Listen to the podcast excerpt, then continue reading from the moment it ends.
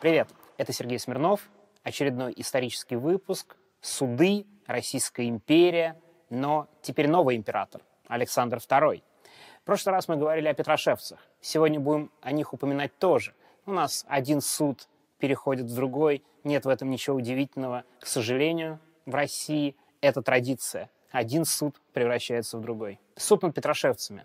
1849 год. И я уже в прошлый раз говорил, что самыми мрачными годами в правлении Николая I были последние годы, так называемое мрачное семилетие. Закручены полностью все гайки, хотя общественность требует какой-то дискуссии, реформ, но царь, уже престарелый, запрещает абсолютно все.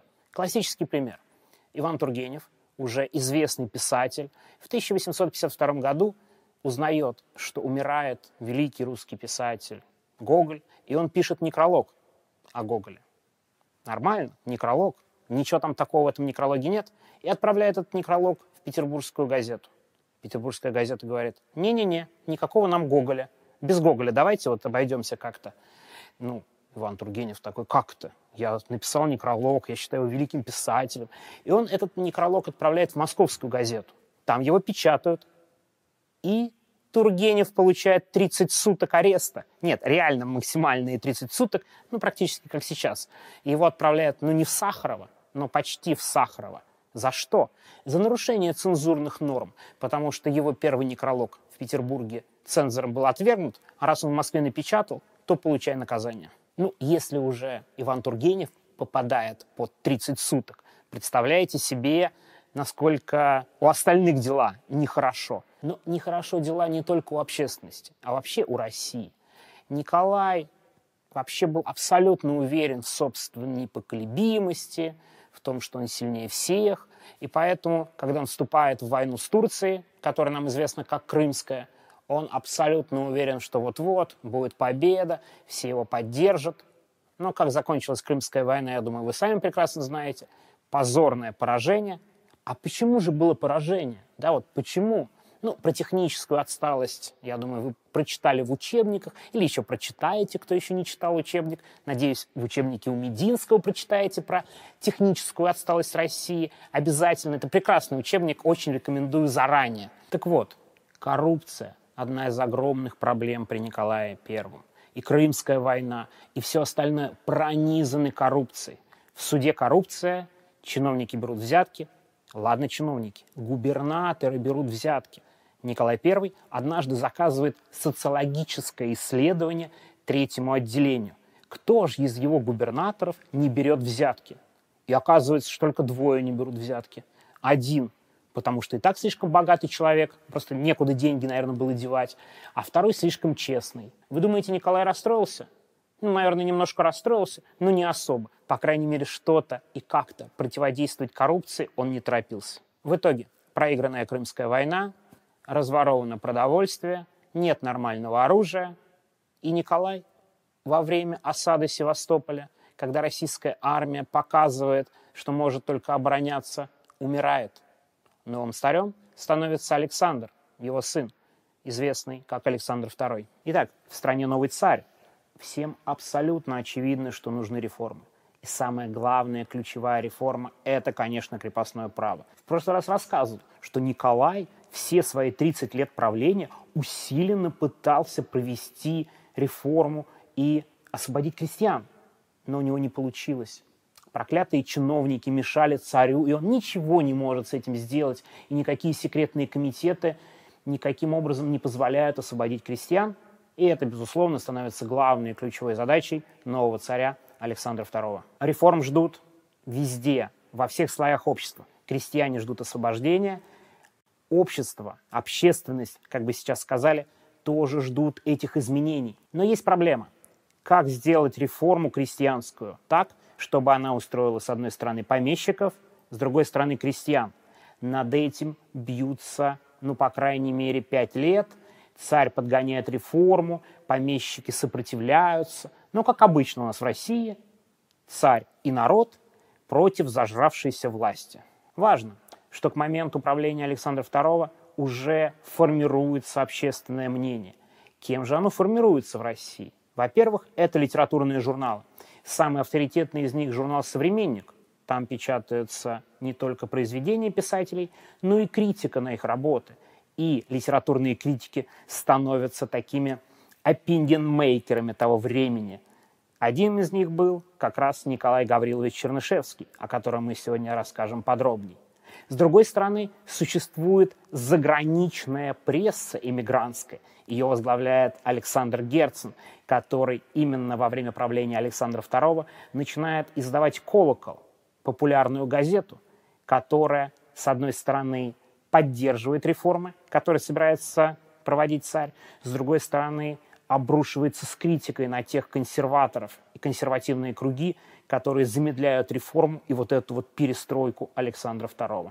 Чем дольше ждут реформ, и прежде всего освобождения от крепостного права, тем громче голоса тех, кто яростнее критикует правительство. И здесь современник и колокол, безусловно, получают свои преимущества. Молодежь ориентируется в основном на них, Мало того, и колокол, и современник читают не только радикалы, да, и вот эта молодежь, которая хочет изменений, читают все слои общества. Колокол читает даже царь. Теперь немножко о современнике. Почему он становится таким важным и значимым? Дело в том, что современник постепенно захватывают радикально настроенная молодежь, литературные критики, среди которых выделяется, конечно же, Чернышевский и Добролюбов. Глава журнала известный поэт Некрасов, он некоторое время лавирует, пытаясь, чтобы в «Современнике» были и радикалы, в советское время их называют революционными демократами, Чернышевский и Добролюбов, и, с другой стороны, такие западники и умеренные, ну, типа того же Тургенева. Но в итоге радикалы из «Современника» постепенно вытесняют умеренных. Тургенев ссорится с Чернышевским, одни обмениваются едкими репликами – ссорится Тургенев потом и с Добролюбовым. И вообще Тургенев, а он был острый на язык. Помните, в прошлый раз они называли Достоевского литературным прыщом. Так вот, он Чернышевского называет змеей так, и говорит, ну ладно, вы-то просто змея. А вот Добролюбов, более молодой, он вообще очкастая змея. То есть отношения в редакции «Современника» были прекрасны, как вы понимаете. Как ни странно, вот эти противоречия между умеренными и радикалами для современника завершаются в пользу радикалов. Некрасов в какой-то момент, когда к нему пришел Тургенев и сказал «либо я, либо они», думает, думает и говорят «не-не, они». Мало того, это решение было, как сейчас модно говорить, вполне себе менеджерское. Дело в том, что радикалов читают лучше, чем умеренных. Тираж современника при яростной критике Чернышевского и Добролюбова растет. Отдельно хочется сказать, что раз у нас два оппозиционных листка, с одной стороны колокол, с другой современник, ну не могут в России быть хорошими отношения между двумя оппозиционерами, которые претендуют на лидерство. Разумеется, не могут быть. Герцен критикует слишком уж яростных радикалов – Чернышевский с Добролюбовым сидят в Петербурге и говорят, этот там за границей, что-то не ваш, ничего не понимает, не понимает раскладов, как и что. Немного забегая вперед, хочу сказать, что когда Александр освободил крестьян, то Герцен в Лондоне называет его освободителем и всячески приветствует, а Чернышевский, Добролюбов и вообще современник не очень приветствуют, делают довольно, я бы сказал, такое не очень довольное лицо и вообще публикуют в номере, посвященному освобождению от крепостного права, статьи про американских рабов-негров, намекая, что ничего вообще-то не изменилось. Для преодоления противоречий Чернышевский даже тайно едет в Лондон, но Чернышевский не понравился Герцну, Герцен не понравился Чернышевскому, так что в этом отношении ничего нового. Лидеры духовной оппозиции – так и не могут найти общего языка. Но перейдем к реформе. Крестьянская реформа объявляет манифест Александра II в феврале 1861 года. И тут звенящая тишина. Помещики не знают, будут ли довольны крестьяне. Крестьяне не понимают суть реформы. В целом реформой в том или ином виде недовольны все. И это очень хорошо понимает Чернышевский. И они так ухмыляются и говорят – но мы это давно предупреждали, что будет реформа так себе. Все в напряжении. Других реформ пока нет. Крестьянская, и все не понимают, чего ждать, как это будет, какие-то крестьяне волнуются, какие-то считают, что царь подписал фальшивый манифест. Очень нервная обстановка весь этот год. И эту обстановку вполне себе поддерживают критические публикации в «Современнике», который все больше бесит власти. С другой стороны, «Современник» становится все популярней. Молодежь считает Чернышевского и Добролюбова своими кумирами. Добролюбов, правда, умирает. 25 лет ему всего было. Он очень рано умер. Чернышевский во время его похорон произносит речь, которую вполне можно назвать политической. Он сказал, что вот Добролюбов так быстро сгорел, в том числе из-за вот этого климата, воздуха несвободы. 1862 год. Все продолжают быть нервными, ожидать то ли крестьянских волнений, то ли революций. Но, кстати говоря, не без оснований. Например, ожидали какого-то выступления от поляков, и через год действительно в Польше начинается восстание. В мае 1862 года в Петербурге страшные пожары. Сначала горит один район, потом горит Апраксин двор. Таких пожаров не было очень давно. И город наполняют слухи, что на самом деле это революционные студенты, они поджигают город, они готовят к революции, и начинается самая настоящая моральная паника. В газетах, в том числе в либеральных, печатают обвинения студентов, радикалов в том, что они толкают Россию к революции, и вот они уже начали действовать. Именно в это время появляется прокламация России молодой. Очень вовремя, очень жесткая прокламация, написанная Петром Заичневским. Но это выяснилось чуть позже. Но она прям очень жесткая. Там примерно говорится о том, что вот-вот мы соберем силы, двинемся на Зимний дворец и буквально вырежем императорскую семью. Прямым текстом это было сказано. Представляете? С одной стороны пожары, с другой слухи о том, что это все сделали революционеры-нигилисты, и именно в это время появляется такая прокламация. Уровень моральной паники с оранжевого переходит на красный. На эту моральную панику ведутся очень многие. Один из примеров. Кто у нас лидер той самой молодежи и радикалов? Понятно, Чернышевский, который несколько лет писал о том, что всякие эти либералы, там откинуть надо либеральные умеренные взгляды, нужно все дать народу. Он действительно лидер молодежи. К нему как-то раз приходит писатель Федор Достоевский, относительно недавно освободившийся после того, как он был осужден по делу Петрошевцев но уже известный писатель, значимый, один из подающих надежды. Он приходит к Чернышевскому и говорит ему примерно следующее. «Николай Гаврилович, пожалуйста, попросите вот эту молодежь не поджигать Петербург». Чернышевский такой, в смысле? Я вообще-то никого не знаю. Дальше есть две версии событий. Одна из них Достоевского, который спустя 10 лет говорил, о том, что он сказал Чернышевскому, ну вы же имеете влияние на эту молодежь, вы скажете пару слов, и они все успокоятся. Чернышевский гораздо более желчно говорил о Достоевском, о том, что он буквально поверил в эту версию, что они лично знакомы с Чернышевским, и он чуть ли не отдает им приказы. Но если Достоевский, который недавно был осужден по делу Петрошевцев, и то верит в версию о том, что Чернышевский буквально подталкивает эту молодежь к поджогу, то представляете, что происходит с другими людьми, которые вполне всерьез считают, что Чернышевский – главная причина этих страшных пожаров в Петербурге. Как я говорю, летом атмосфера становится просто крайне нервной. Правительство закрывает современник на 8 месяцев. Довольно странное решение, но дело в том, что в законе было написано, что по цензурным соображениям издание может быть приостановлено на 8 месяцев. То есть современник не закрыт, но приостановлен. Над Чернышевским, как принято было говорить раньше, сгущаются тучи. Очень плохое выражение на самом деле, но по факту примерно так и происходит. Он понимает, что за ним следят жандармы, он понимает, что многие из его знакомых уже либо под контролем полиции, либо подозреваются в полиции в революционных настроениях.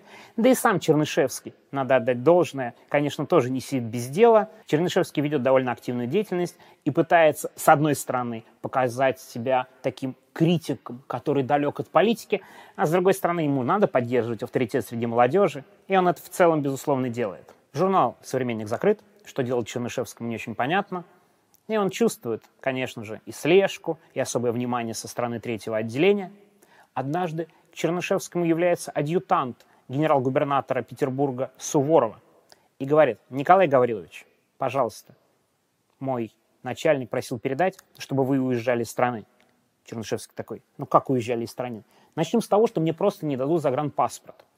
Ну, действительно, политический оппонент власти, слишком популярный среди радикалов, паспорт могут и не дать.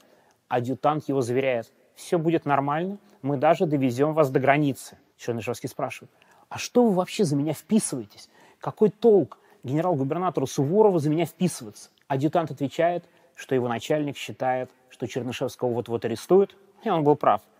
И из-за ареста Чернышевского тень ляжет на царя, а сам Суворов, генерал-губернатор Петербурга, личный друг царя, и он не хотел бы такой репутации для самодержавного правителя.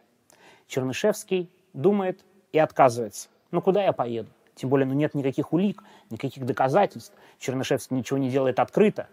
Поэтому он решает остаться в России. Как часто бывает в политических делах, аресту Чернышевского предшествует жалоба возмущенных граждан. Действительно, кто-то пишет в третье отделение о том, что Чернышевский это страшный заговорщик, социалист и, внимание, мне это очень нравится выражение, коновод молодежи от слова «конь».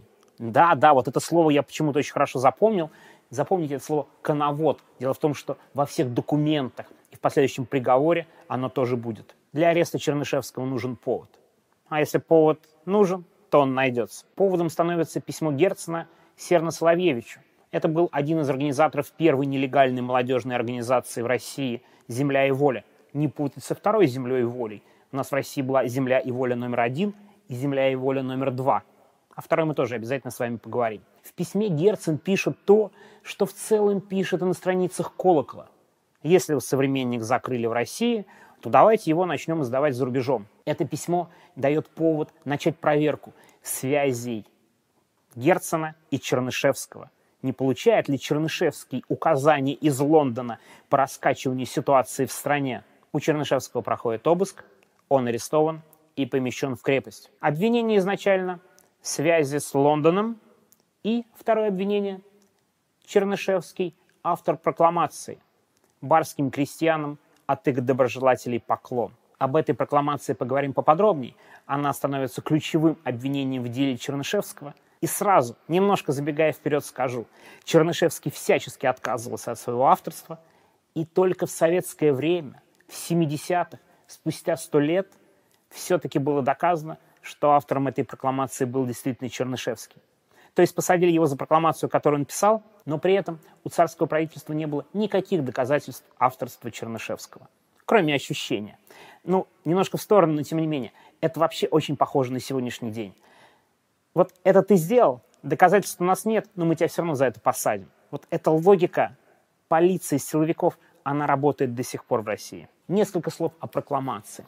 Она была написана после манифеста об освобождении крестьян, причем в таком нарочито простонародном духе, простыми словами, якобы от лица человека, который близок к крестьянству. Ну вот некоторые цитаты. «Ждали вы, что даст вам царь волю? Вот вам и вышла от царя воля. Хороша ли воля, какую дал вам царь? Сами вы теперь знаете. Много тут рассказывать нечего. Там дальше идут длинные такие объяснения, что вот за границей все хорошо, а в России все плохо. Ну и вот еще одна из цитат. Очень важная. Так вот оно, к чему по царскому-то манифесту, да по указам дело поведено. Не к воле, а к тому оно идет, чтобы в вечную кабалу вас помещики взяли, да еще в такую кабалу, которая гораздо и гораздо хуже нынешней.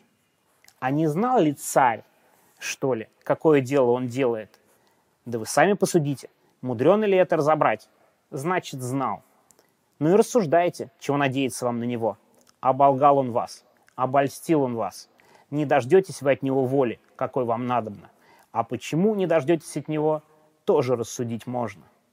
Представляете, какой прямой выпад в отношении царя? Он виноват. Нельзя больше говорить «царь и народ против взорвавшейся власти». Чернышевский в своей прокламации прямо нападает на царя. Но, как я и говорил, у правительства нет вообще никаких доказательств, что Чернышевский автор прокламации, он вообще-то был вполне себе аккуратным человеком, ничего не оставлял. Прокламацию находят у ближайшего соратника Чернышевского Михайлова, его осуждают по другому делу, там были уже тайные типографии, но на Чернышевского нет ничего, никак он не связан с прокламацией. Что же делать следствию? С одной стороны, обвинять в связи с Герценом. Вообще ничего такого. Герцен открыто пишет в колоколе. Ну, давайте современник сделаем здесь. Пожарах обвинить Чернышевского было бы, конечно, очень здорово и круто. Это прям вот была мечта правительства. Но там связи вообще нет никакой. По пожарам в Петербурге арестовывают группу молодежи, так называемый процесс 32. Их пытаются обвинить в пожарах, но не могут ничего доказать. И там половину оправдывают, а половину получают сроки за антиправительственные взгляды и высказывания. Никого нет виновных в пожарах. Это, кстати, дает основание Герцену высказать тоже любимую версию нашей оппозиции. Что виноваты в пожарах кто? Правильно, царское правительство. Буквально третье отделение поджигает Санкт-Петербург. Чернышевский несколько месяцев сидит в крепости, никаких допросов, никаких, как бы сейчас принято сказать, следственных действий. Чернышевский недоумевает. Почему так? Он требует, чтобы ему предъявили какие-то обвинения, но ничего не происходит. Ну, потому что правительство думает, что же сделать с Чернышевским. И именно в заключении Чернышевский пишет свою знаменитую книгу «Что делать?». Во время подготовки ролика я прочитал «Что делать?». Помимо «Что делать?», я прочитал, наверное, главного антипода Чернышевского и конкретно главу из романа «Дар» Набокова, которая, мне кажется, вообще вся книга Набокова – это такой большой античернышевский. Так что, извините, у нас будет пару минут вопросов литературы и несколько слов об этой книге. Давайте сразу я вам скажу. Книга Чернышевского как роман, как литературное произведение, я даже паузу возьму, как бы помягче сказать, ну не супер, мягко говоря. То есть как бы несколько странное производит впечатление, особенно в 2021 году, с одной стороны. С другой стороны, ну так вышло с таким идейным основателем магазина «Фаланстер». Я обменялся буквально короткой фразой про Чернышевского роман «Что делать» с Борисом Куприяновым. И он, мне кажется, подобрал очень точное, короткое, но очень точное описание книги Чернышевского «Что делать». Ну, как роман это не очень, зато какое влияние все, что вокруг этого произведения оказало на все общество.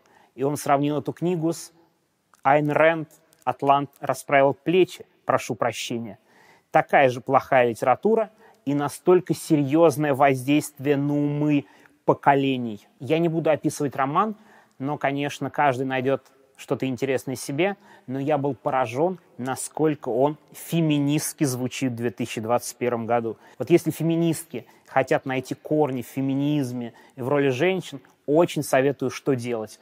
Это прямо абсолютно феминистский роман, главная героиня женщина – эмансипированная женщина, которая сильнее всех мужчин вокруг, и она главная героиня, и домашнее насилие там есть, и как покинуть дом. Вот феминисткам крайне рекомендую, это действительно любопытное с точки зрения феминизма и основ русского феминизма произведение. Буквально пару слов про Набокова, которого настолько беспредельно, я уверен, раздражал Чернышевский своей прямолинейностью, такой публицистической графоманией, что ли, такой вот абсолютной твердолобостью и вот этим влиянием на всю молодежь, потому что вся молодежь прочитала, что делать, и решила быть как герой романа, что нужна революция, что нужны новые люди, что нужны большие свершения. Одним из этих людей, кстати говоря, был Владимир Ильич Ленин. Он был фанатом Чернышевского и «Что делать?».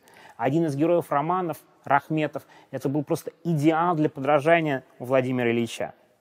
Ленин очень любил Чернышевского. Кстати, с Чернышевским это сыграло довольно злую шутку в советское время. Вот меня заставляли читать Чернышевского в школе. Плохой роман, ты вообще не понимаешь контекста, и, конечно, в ужасе. Там Чернышевский пишет, пишет, а потом раз и начинает разговаривать с читателями. Такой публицистический прием. Такие, читатели, а знаете ли вы что? Вот это примерно так у Чернышевского. Интересно другое. Сам Чернышевский был человеком, во-первых, желчным, но при этом самокритичным и ироничным. И вообще-то он понимал, что он отнюдь не суперавтор и не суперписатель. И поэтому он вполне серьезно говорил, что ну я-то понимаю, что это так себе литературное произведение. У Набокова есть замечательная версия, не могу ее не привести, о том, что на самом деле Чернышевский так быстро написал роман – потому что он очень боялся, что расшифруют его записные книжки. Они действительно были зашифрованы какими-то довольно простыми кодами. И решил на основе этих записных книжек быстренько в заключении написать роман и сказать, слушайте, не-не, записные книжки — это просто подготовка к роману. Это не про то, что нам нужны молодежь, революция, социалистические идеи. Не-не-не, это я роман пишу. Ну, такое э, довольно смешное объяснение, но оно очень хорошее. Вообще для критики Чернышевского очень рекомендую Набокова. Он, конечно, там полностью такое разоблачение Чернышевского, такое именно эстетическое. С другой стороны, понятно, Набоков это писал в эмиграции, и у него были все основания ненавидеть Чернышевского за его роман и за то огромное влияние, которое он просто имел для всей истории России и на всю русскую революционную молодежь. Немножко еще о судьбе романа. Дело в том, что роман написан крайне своеобразно. Там он начинается с э, Роскомнадзора. Надеюсь, вы поймете, о чем идет речь. Прям роман начинается со случая Роскомнадзора. И он так построен, когда он начал публиковаться в «Современнике», а «Современник» спустя 8 месяцев открыли, то он реально вышел. Первая часть, вторая часть. Все думали, что Чернышевский написал любовный роман. И когда вышла третья часть, последняя, все такие, посмотрели первую часть, посмотрели вторую, уволили цензора, который читал этот роман, уволили всех, кто отвечал за цензуру, и сказали, вы чего? Вы что допустили тут у нас просто революционную пропаганду? Что делать? Был запрещен в Российской империи до 1905 года. Но он был запрещен примерно как у нас были запрещены телеграм-каналы и вообще телеграм. В том смысле, что кто хотел читать Чернышевского, он его, разумеется, прочитал. Он был практически в свободном доступе, но официально был запрещен. Вот Ленин, например, совершенно спокойно читает, что делать, как и сотни и тысячи других молодых людей. Но все-таки вернемся к делу. Каким-то образом Чернышевского же надо обвинять. Ну, он автор этой страшной прокламации, но нет ничего. Понятно, что суд своеобразный, что никакого суда присяжных еще судебной реформы нет – тем не менее, какие-то доказательства должны быть. А Чернышевский занял такую очень жесткую позицию обороны и говорит, это не я, никакие обвинения у вас нет, все ложное. Поэтому правительству приходится выкручиваться, и на помощь приходит человек, который уже выступал обвинителем на другом процессе. У Михайлова, у соратника Чернышевского по современнику.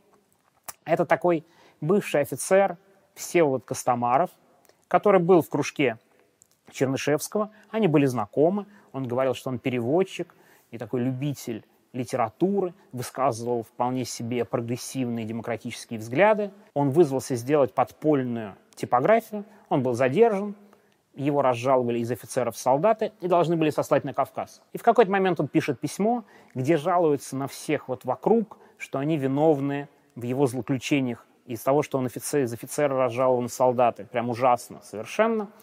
И это письмо доходит третьему отделению. Они видят там фамилию Чернышевского и такие, о, ты именно тот, кто нам нужен. Тот самый человек, который и разоблачит этого страшного революционера. Чернышевский сидит, сидит в тюрьме, и тут появляется этот Костомаров и неожиданно где-то находит записку – якобы переданную Чернышевским Костомарову, о том, что в прокламации надо исправить пару слов. И тут начинается история, связанная с графологией, с анализом почерков. Дело в том, что Чернышевский говорит, это не мой почерк. Правительство говорит, нет, это ваш почерк. И вот вокруг этого начинается борьба в этом деле. Чернышевский пишет большое исследование о том, что это не мой почерк, буквы наклонены иначе, и, между прочим, вот это исследование Чернышевского входит во все учебники по графологии. Я вот читал книги, прям буквально в начале такие. А вот Чернышевский написал большое исследование, оно и стало основой для дальнейшей графологии. Следствию кажется, что один Костомаров, его записка, да еще и написанная карандашом, это как-то не уверенно. Нужен был второй свидетель. Они находят такого свидетеля. Этот свидетель якобы видел, как Костомаров с Чернышевским гуляют по саду, и Чернышевский говорит Костомарову, барским крестьянам от их доброжелателей поклон. Это был московский мещанин Яковлев. Он якобы видел момент этой беседы. Следствие такое, ну вот смотрите, вот второй человек подтверждает. Все, все складывается. Чернышевский во всем виноват. Яковлев дает показания, ему надо было ехать в Петербург, но он умудряется во время поездки напиться подебоширить, попасть там вытрезвитель, не вытрезвитель, как он тогда назывался. Но в итоге люди, которые с ним сидели, пишут, что он нам рассказывал, что ему заплатили денег, чтобы он дал показания на Чернышевского, чтобы он сказал, что он видел его с этим Костомаром, а он знать не знает, кто это такой, что это за человек. И это письмо люди пишут Некрасову, редактору «Современник». И он представляет это следствие. Следствие такое, какой же идиот. Взял и все нам завалил. Вторую буквально важную улику. И как-то этот Яковлев, этот мещанин, то ли свидетель, то ли не свидетель, но тоже звучит крайне неубедительно, да? Сам говорит сначала, что видел кого-то, а потом рассказывает, что его попросили за деньги оболгать незнакомого человека. Вы будете смеяться, но следствию и этого мало. Появляется новая записка. Теперь якобы написанная Чернышевским Алексею Николаевичу. Что за Алексей Николаевич? Непонятно. А записка такая решительная, буквально из серии «Готовьте оружие, сейчас мы будем тут начинать революцию». Ну, на самом деле не совсем так, но близко к этому. Они думают, что же это за человек? И понимают, что это поэт Плещеев, что именно ему пишет Чернышевский такую боевую записку. А Плещеев, между прочим, человек, помните, я говорил, что один суд переходит в другой? Это человек, приговоренный к смертной казни по делу Петрошевцев. Он был сослан солдаты, он долго был солдатом, он с трудом возвращается в Петербург спустя десятилетия, продолжает безусловно, сочувствовать этим радикалам, молодым людям, которые требуют изменений. Так вот, эта записка якобы направлена к нему. Плещеева вызывают в следствие и говорит, вам записка, получали ее? Он такой, нет, понятия не имею, кто это, что за записка. Ну, хоть Чернышевский писал, он такой, да вроде нет. Чернышевскому показывают записку, ваш? Он такой, нет, конечно, это не мой почерк. И опять начинает доказывать следствие. Да что ж такое? Ну никак у нас ничего не получается. И в итоге следователи пытаются из вот этих аргументов, которые сами по себе так себе, все-таки сделать общее обвинение Чернышевскому и даже назначают, внимание, экспертизу записок. Экспертов-то нет, никаких специалистов по графологии нет. Ну, Чернышевский, правда, уже опубликовал свою работу, но тем не менее. Тогда они привлекают в качестве экспертов, внимание, судейских секретарей. Сразу 8 человек, им дают записки. И тут буквально как движение на рынках. Оно разнонаправленное. Какие-то эксперты говорят, что в паре букв есть сходство с почерком Чернышевского, а в других нет. Трое вообще не приходят никаким выводам. Двое говорят, нет, нет, но это писал Чернышевский. Крайне неудачная экспертиза для следствия. Они назначают новую – они анализируют больше почерка Чернышевского, но объясняют, в конце концов, судебным секретарям, что от них требуется. В итоге объединяют буквы, которые каждому из секретарей показались похожими на почерк Чернышевского в единое количество букв, и приходят к выводу, что 12 букв из вот этих писем похожи на почерк Чернышевского из 25. Ну, то есть меньше половины букв похожи, и это становится основанием для обвинительного приговора по делу Чернышевского. В таком случае, конечно, хочется послушать, наверное, не советское мнение. Вообще интересно в Советском Союзе. С одной стороны, Чернышевский был таким революционером, конспиратором, организатором молодежи, любимцем Ленина, а с другой стороны, был полностью невиновен. Ну, то есть, честно говоря, советскую вот эту вот критическую оценку, к сожалению, приходится ей особо не доверять. Поэтому в деле об экспертизе и об этом обвинении стоит положиться на Владимира Соловьева. Нет-нет, не на того Соловьева, который на озере Кому, а на известного философа, богослова, которого ну, явно трудно было заподозрить в симпатиях к Чернышевскому и к революционерам. Скорее он был ближе, ну, как мне кажется, к Набоку. И то он писал в письмах, что ему пришлось ознакомиться с экспертизы по делу Чернышевского, и, конечно, она не выдерживает никакой критики, что это, конечно, полностью незаконный акт, никаких доказательств вины Чернышевского не было. Еще раз подчеркиваю, это пишет человек, весьма далекий как от революции, так и от взглядов Чернышевского. В итоге Сенат, который расследует дело Чернышевского, а суд, подчеркиваю, не был ни прозрачным, ни каким публичным, приходит к выводу о виновности писателя и критика. На основании вот этой вот экспертизы, по сути, и приходит к выводу, что прокламацию писал Чернышевский, но при этом оправдывает писателя по обвинению в связях с Герценом. Видите, суд разобрался. При этом наказание максимально жесткое. 14 лет каторги и вечное поселение в Сибири. Ну, по традиции того времени Александр II заменяет 14 лет каторги на 7 лет каторги и вечное поселение в Сибири. Чернышевского публично казнят, но не казнью, как мы привыкли, а так называемой гражданской казнью, когда лишают всех прав дворянина. Да, шпагу переламывают над ним. На гражданскую казнь Чернышевского собирается очень много людей. И обычно никто не сочувствует жертвам, ну, потому что это преступники, прежде всего, их осуждают. Посмотреть на казнь Чернышевского собирается очень много людей и полное сочувствие. Все понимают, насколько несправедлив приговор, все понимают, что Чернышевского судили не за конкретные преступления, а только за то, что он был таким лидером радикально настроенной молодежи, которая хочет максимально быстрых изменений. Во время гражданской казни Чернышевскому даже бросают цветы, то есть настолько массовая поддержка, и настолько все понимают, что само наказание – это наказание не для самого Чернышевского, а для всего общества. Чернышевского отправляют в Сибирь. Первой точкой Чернышевского становится город Усолье в Иркутской области современной.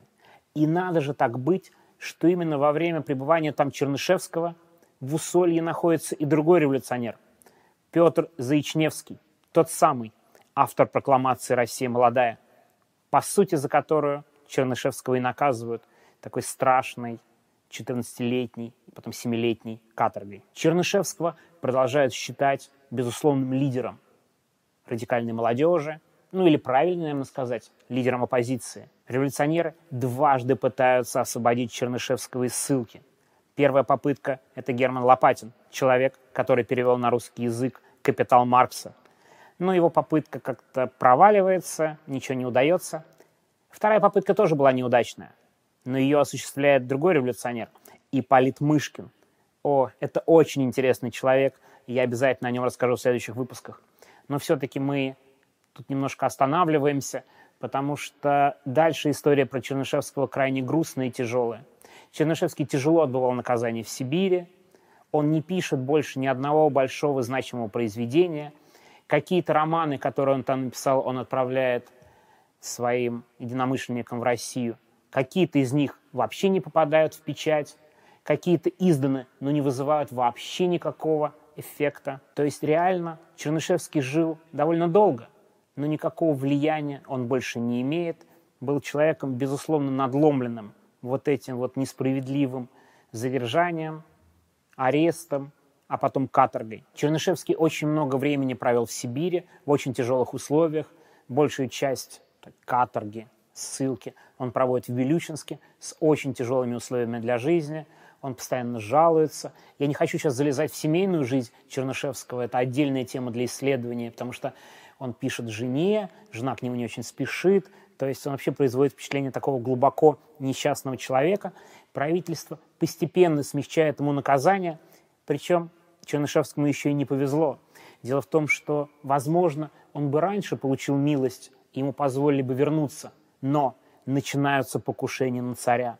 1866 год, первое покушение на царя Кракозова, а Чернышевского продолжают считать лидером той самой радикальной молодежи, поэтому держат максимально далеко от столицы. Вообще, мне кажется, история Чернышевского, суд над ним, и потом трагические вот эти вот 25 лет на каторге в Сибири, это такая очень русская история. Его же наказывают за что? за критику правительства, за то, что он претендовал на лидерство среди вот этой радикальной молодежи, и за то, что он посмел бросить вызов императору и написал о нем очень нехорошие слова в прокламации.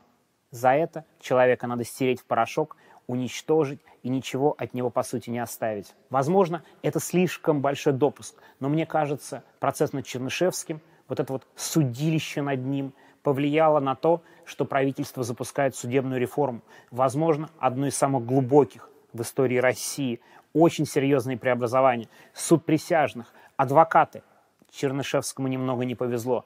Его осудили раньше, и у него не было никаких шансов вот в этом суде при таком настрое против него и царя, и царских чиновников. Я же обещал, что один суд будет плавно перетекать в другой. Видите, Петрошевцы, Достоевский, Плещеев, они есть в деле Чернышевского. В ближайшее время, я очень надеюсь, у нас будут новые ролики на тему суда в России. Тем более у нас теперь суд присяжных, все будет интересней. Так что обязательно подписывайтесь на канал, ставьте лайки, оставляйте комментарии. Спасибо большое.